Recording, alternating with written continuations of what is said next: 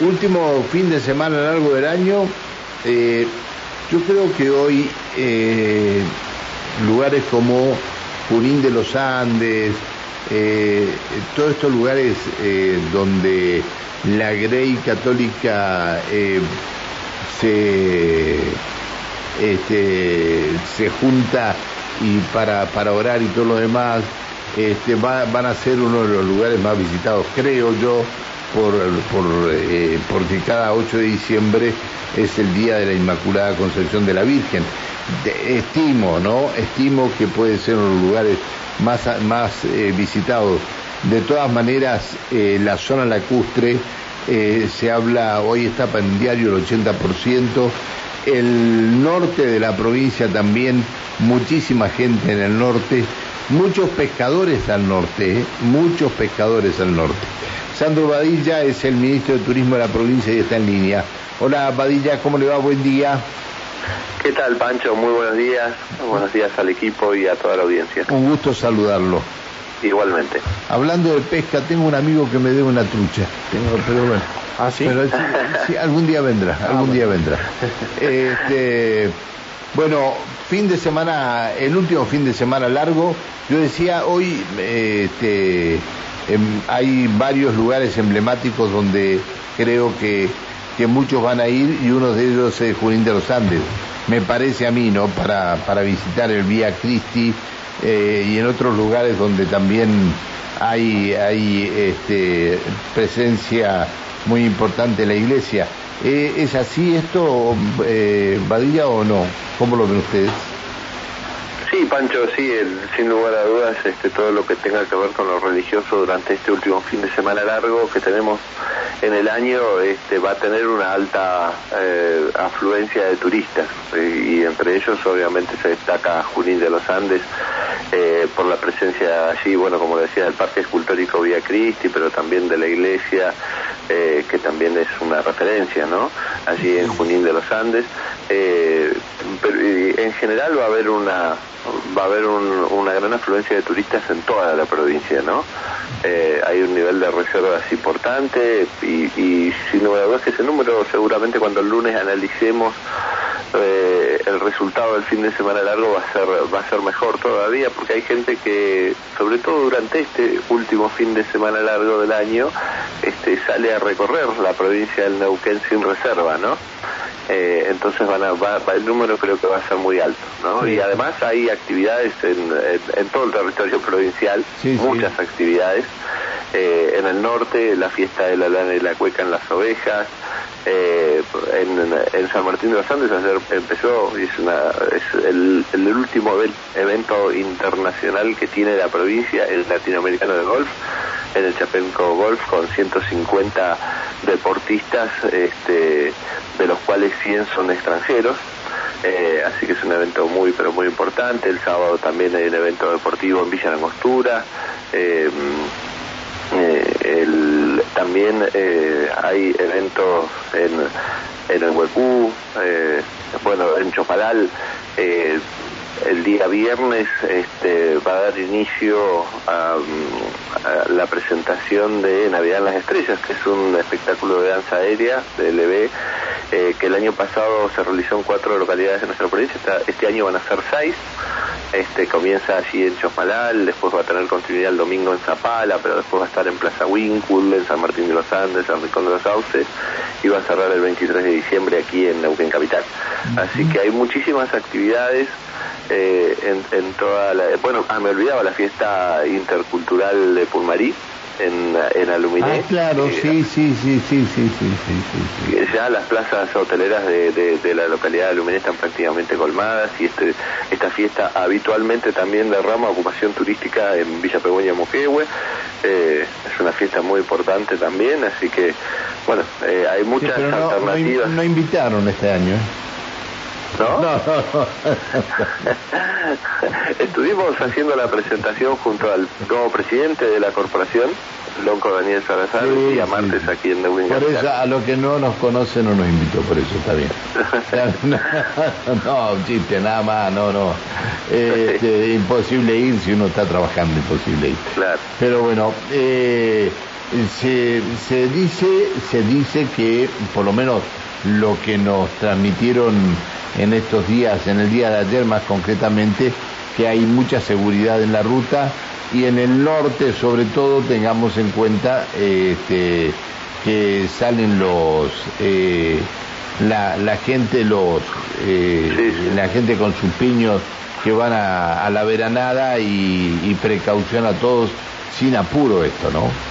Sí, estamos en plena época de transhumancia y esto se da eh, eh, sobre todo en el norte de la provincia del Neuquén, pero también en la ruta 13 hacia Villa Pegüeña, eh, también en la zona la zona hacia hacia Cabiahue también. Hay que tener muchísimo cuidado, muchísima precaución. Bueno, está en marcha el operativo también de, seguridad vial este que va a tener mucha presencia en las rutas. Está bien, está bien. Bueno, este eh, ¿Alguna alguna este, perspectiva de reservas que haya ya o no?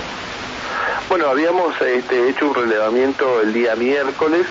En promedio, en promedio en la provincia eh, estaba cerca del 55%, con algunos en la zona sur, eh, como Villa Langostura, que llegaba al 70%, el norte que superaba el 80% este, ya de reservas, pero como te decía Pancho, eh, el número va a ser muy, muy superior, porque eh, habitualmente durante el fin de semana del 8 de diciembre, todos los años, la gente sale sin reservas.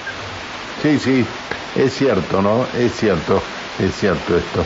Bueno, eh, eh, este, esperemos que, que disfruten todos, que circulen con la mayor precaución en las rutas y sobre todo teniendo en cuenta quienes vayan para el norte que está la, la, la los eh, que está la gente con sus animales yendo a la veranada.